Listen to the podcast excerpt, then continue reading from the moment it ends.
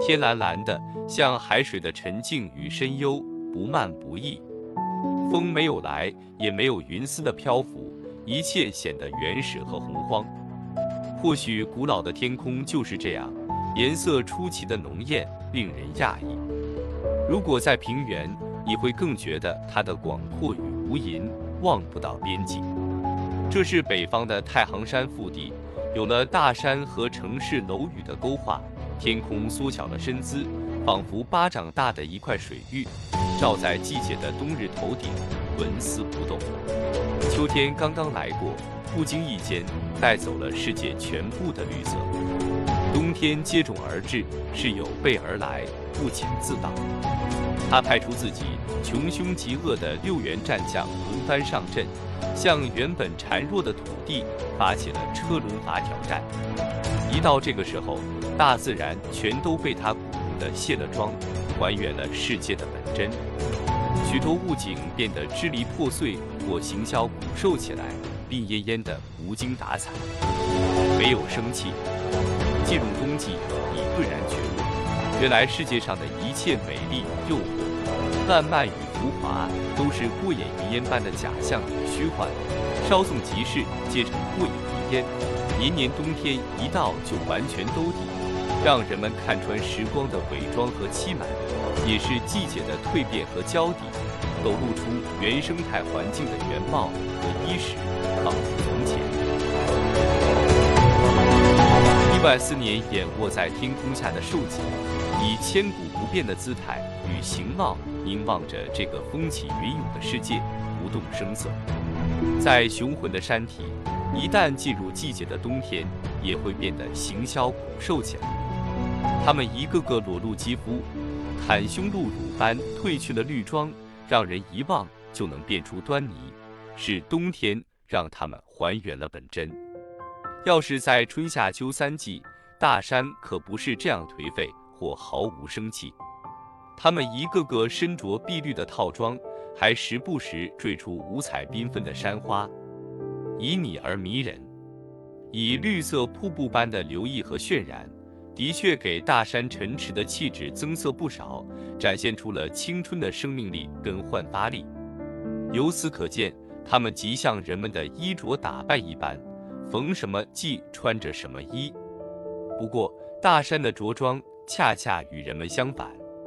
时值炎炎夏日，人们不分男女，都是短衣襟、小打扮，裸着肌肤，不掩饰自己的青春。而大山在这会儿身着最厚实的绿装，似乎并没有感觉到炎热，而是愈加添衣加服。全身变得厚实臃肿起来，很像一个个雍容华贵的贵妇人，与众不同。以逆向思维来看，是他们的冬季到了，要不然何以这么反季节行事呢？而时序进到冬天，人们冷得哆里哆嗦，衣服里三层外三层还是不嫌多，恨不能住进火炉里，每个人穿得像个棉球似的，谁也不笑话谁。以此御寒保暖，就连街边的行道树，花木工人给他们缠绕了一圈一圈的绳索，包裹起树身，这是给树穿上了草装，让它们抵御冬天的酷寒。大山在这个时期似乎并不惧怕无处不在的寒冷，他们不时地减衣减肥，直到全部褪去清新悦目的绿装，伸胳膊蹬腿的，有身轻如燕，如是负重的潇洒。这或许就是人与自然的巨大反差吧。也许他们的地层深处蕴含着温度极高的岩浆，心中本身装着一团火，又何须忌惮冬天的不请自到呢？反而成为他们轻装上阵迎亚来客的最佳时节，何乐而不为？毋庸细传。许多时候，我们发现。人与自然的可比性和反差性，都是以小对大或大对小来呈现的。小是微不足道的，热了耐不住，冷了受不住。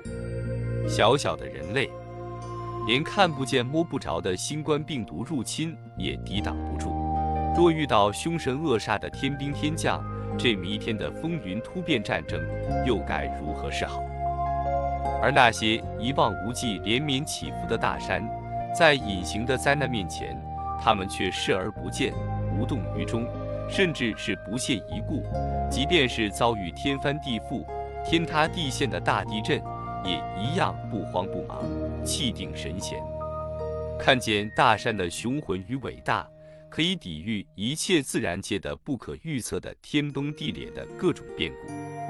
想想嫩胳膊细腿的小小人类，极像一碟秀色可餐的蛋糕，连筷子也抵挡不了，眨眼间就能让穷凶极恶的食客大快朵颐。倘若人类有一天能变成大山一样的大蛋糕，有雄健的体格和体魄，铜墙铁壁的坚不可摧，即便有成千上万密如蚁群的豺狼侵犯，也能稳如泰山地，临危不惧。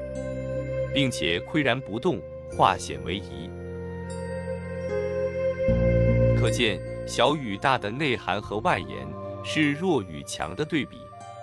一旦变弱，那种弱不禁风的孱弱，很快就被对方弱肉强食掉。如果小能不断的吃一堑长一智，养精蓄锐，厚积薄发，闻鸡起舞，锲而不舍，一样会在未来的某一天。变得强大起来。同样，要是大不目光短浅的固步自封，守着仅有的一亩三分地坐山吃空，而是持之以恒地继续做大做强，雄心勃勃地开疆拓土，以不遗余力的勇气和信心发展和壮大充实自己，就会屹立于群雄之林，或一枝独秀，或鹤立鸡群，成为众目睽睽的景仰明星。永受推崇，反之不思进取，一样会不战自败，自取灭亡，消失殆尽。在大山的脚下，不管是大是小，是长是短，总有如玉带缠绕奔流向前河的身影。河有自己的执念，不管人们是怎样挖空心思往高处走，河总是一门心思往低处流。牛顿的万有引力至于他的解释，仿佛是牵强附会。河也不懂这些，也不管这些。河只信奉日月行天、江河行地这个真理。河身兼使命，不舍昼夜，汩汩流淌，风雨不歇。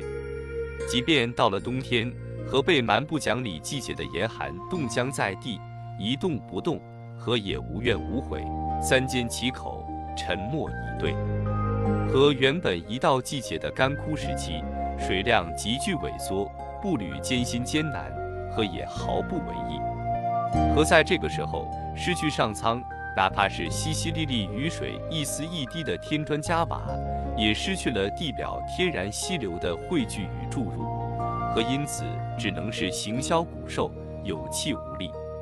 有时候，河迎来了弥天的大雪纷飞。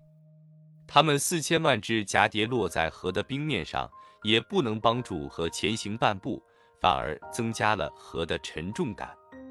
也只有到了春天，雪水与冰水交融，才能助力河水的流量，加快河的流速。而冬天，河只能收敛自己，静观季节的停滞，蓄势待发。此刻，冰层下的河水所剩无几，甚至完全变成冰河。人们随时可以望见河的存在，而无实际意义。冬天依旧悄静地行进着，随着深冬的到来，气温也随之降了十几度。此时的河依然成为了眼窝的雕塑，所有脚步停止了向河的脉动，河就愈加显得孤独与落寞了。守在大山的脚下，远离世声。和过起了山居宁静的生活，和冰冷僵硬的躯体越发纤细起来，以娇小孱弱来形容不为过。人们衣着变得厚实起来的时候，河彻底进入了冬眠状态，像地下的某些动物一样，合上了眼睛，和进入了自己营造的梦乡。在时光深处，在大山的怀抱里，河的悲苦显而易见。无人问津，河只好自我保全躯体。他把自己蜷缩成一团，紧紧依偎着大山的双脚，恨不能彻头彻尾钻进地下，以躲避残酷的巨寒。北风携裹着从未有的凛冽铺天盖地而来，擦着河面横冲直闯，肆无忌惮。而河已经完全进入冬眠状态，毫无察觉。是该做出调整了。河在有温度的季节一路奔波，从未停下自己的脚步。也只有在深冬，河才有休憩一下的机会，以此重新做出继续迈步的准备。这是一个漫长的等待，等待过后也未必有河的梦想。年年有这样的深冬，年年有春天的轮回，可春天只是岁月的一瞬，河始终站不稳脚跟，漂泊于尘世，走到哪里也无归处。河永远在路上，有一天河最终不能自给自足，便干涸于行进的路上，无迹可寻。生命的枯竭是每一个前行着不可避免的和必然遭遇的。尽管有这样遗憾而危险的结局，和记不起有多少次的曲曲弯弯，经历过数不清的劫后余生，一直走不出泥淖一样的困局，便别无选择了。和知晓等待不一定有美好的未来，可能空梦一场。况且，等待大都没有结果，因而。和只能把自己沉入迷梦中，并且变成雕塑，以此减缓自己能量的蒸发。和有意改变自我的气质与形象，跟脱胎换骨差不多。冰是和铁骨铮铮灵魂的展现与外化，像玉石一般晶莹剔透和坚不可摧。有时候，和为了自身的安全，降温或冷却自己。就是防止一蹶不振和一败涂地。和没有百川归大海的本事，在大山的脚下也是寄人篱下，随时都有人为掩埋的危机。和亲历目睹自己的伙伴一个个被荒芜的土地吞掉，有的坠入悬崖摔成碎片不复存在，有的被山石填埋永无出头之日。春天也只能解救和暂时活动起来，也不算长久之计。河也不能永远这样自我僵化，不然一样有重重危机潜伏着，不可预测。河在寒冷的岁月里一直纹丝不动，冬天的阳光也很少眷顾它，只是在大山的头顶远远地瞥一眼长卧不起的河，便匆匆落山走了，仿佛对河不理不睬似的。不闻不问，可和永远愿意做阳光的小儿女，每一天都期盼着阳光的款款到来，哪怕是闲庭信步、不理不睬，也心满意足。和总是这么不离不弃的守望着，终老于斯。这是和的坦率与本真。和变成冰以后，以这种方式紧紧地拥抱着大山。牵着大山的巨手，心中永远是前行的盼念。远方步履迢遥，大海遥不可及，河却一直锲而不舍追寻着。若不是冬季耽搁几个月的行程，河的进度会快一点。河停歇了奔流，静以待动，苦苦的等待了一个又一个的冬天。河这下子明白，远行并非易事。河就是河，心中怀揣着走出大山一的梦想，有可能一生不会抵达。河时时面临着生命的补给羁绊，一直没有溪流的注入，河也会自己蒸发掉自己，无迹可寻。没有上苍的润泽，没有一切的相助，河的前行充满着诸多不确定因素。河却一意孤行地做着春梦。只有春天才会开启和形成的锁。有时候，一把锁的获取极不容易，即使得到锁子，还要同时具备一把钥匙。人生的希求何尝不是这样呢？不管河是宽的，还是窄的，是长的，或是短的，在河的两岸，人们总能见到沿河而生的各种人工林或者天然林。它们是河的陪护者、守望者。这些树不长在河堤上，都是在距河几十米外的坡地上，靠近河，反而容易被夏日突发的洪水连根拔起卷走。好像树们也懂得这个道理，无需人们提醒，都是远远地生长着。距离河岸越有距离就越安全，即便洪水漫堤也相安无事。要是到了冬天，和开始长长的冬眠，树们就更加没有顾虑了。每到冬天，树们全部抖落满枝的黄叶，将自己梳妆打扮成苗条秀女，亭亭玉立于空旷的天地间，与时光同在，与河同在，钟鼓如一。它们是白杨或白桦，这是两种最富于直立挺拔的树种。特别是白杨，没有哪一位林木技术人员刻意去给它们修剪定型，只要有白杨出没的地方，它们洁身自好，一颗颗出落得亭亭玉立、清婉娇媚，很有女子的风范。冬日的到来，白杨愈发站立着，笔直挺拔。仿佛被阳光这把闪亮的梳子梳拢得井然有序，连稀疏可数的枝条也是那么直直立立，直指蓝天。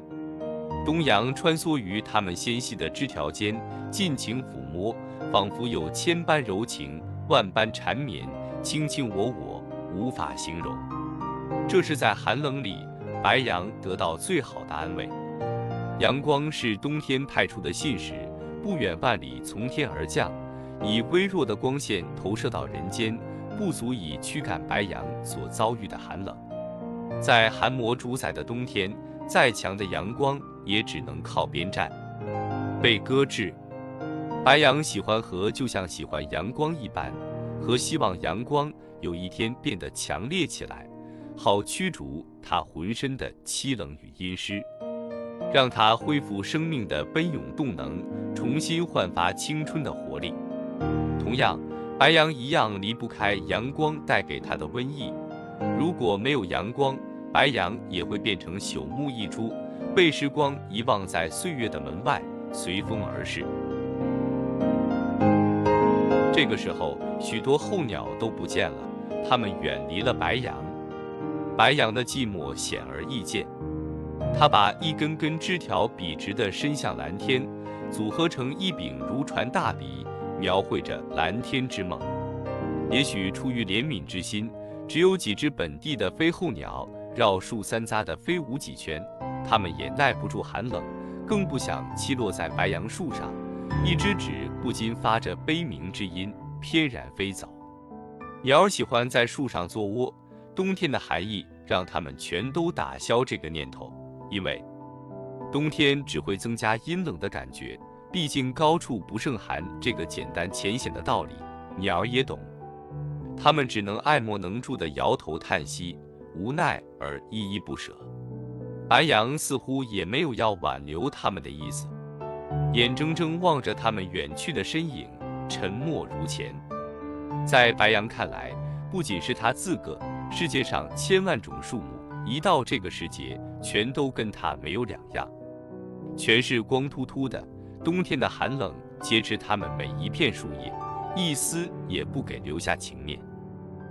而白杨不只有任何怨怼，借这个机会正好做瘦身运动，冬天的简笔画也许因此更接近真实。世界顿然变得虚幻而空渺起来。想想，世界忽然变成没有林带。没有绿色的舒心是多么的可怕！一株株变身树杈树枝的树木，活像倒插在农家庭院的篱笆，就像回归了乡野的原始场景，一切都是拙朴和简陋。无色世界的萧然与肃杀，与有色世界形成鲜明的反差感。有色就有田园的风景与乐趣，尽管远离了尘嚣，但这是万物生长的梦想。和人类一样，心中有憧憬，就有不灭的希望。在白杨的根部铺了一层厚厚的落叶，它们是白杨凋零青春的见证。绿叶由嫩变老，由黄变黑的残景，让人一望就心存感慨。年华的消逝跟风烛残年的老妪没有什么区别，可见绿叶命运的可悲与凄凉。如粪土一般。冬天的凶残由此可见一斑。他对一切生命个体均毫不留情，没有一丝心慈手软的份。生命的扼杀不可避免，即便是心底无私天地宽的白羊，也不容分说，在铁石心肠面前，在清秀而玉树临风的身姿一样，遭遇无形屠刀的戕害。天地轮回转，暑往复寒来，无法匡正改变的时序，就连阳光也远遁山头。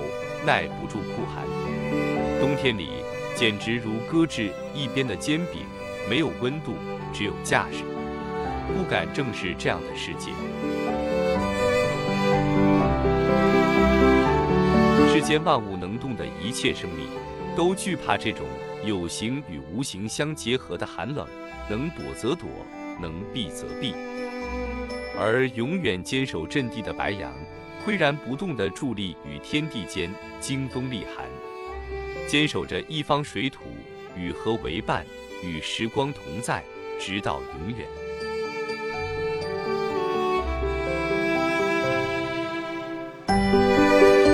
这或许是冬景中微不足道的一面，但它们的存在或多或少牵引着人们的思绪。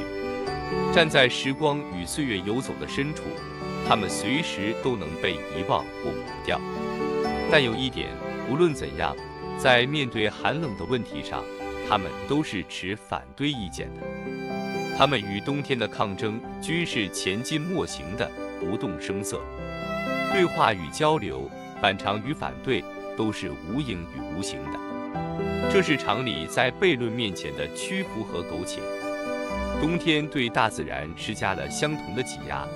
大山以换肤退妆来自我保全，河水用坚硬如磐应对这种挤兑，柔弱的杨林以是重负或减压的方式做出身体的调整。世界的冷漠在冬天里表现最为直白，连没有语言的静物都努力懂得逆来顺受般度过自我的难关。可以想象，那些妄图扼杀一切脆弱生命的主宰者。反而暴露了他们残酷无情的一面。沉思于冬日静物的无语，思考岁月阴冷的周而复始轮回，揭秘季节在寒季里发生善变的波谲云诡，让那些不寒而栗的生灵做好逾越困境的准备，是每一个富有良知灵魂的生者本该秉持正义的事。岁月日复一日，年复一年的来去匆匆，我们无法改变现实。但我们应有所警觉。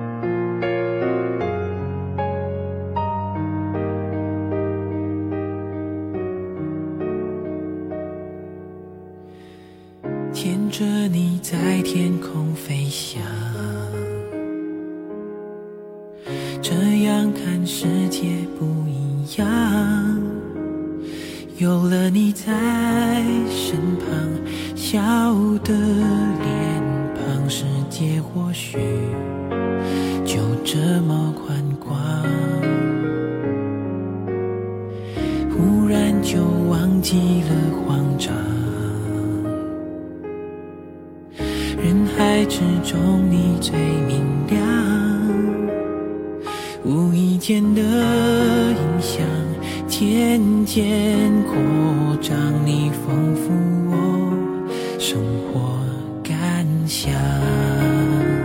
本期就分享到这，欢迎在下方留言，祝您开心。天堂，原来我因为你不想再去流浪，情愿平凡，不拥有一切也。心上依然是天堂。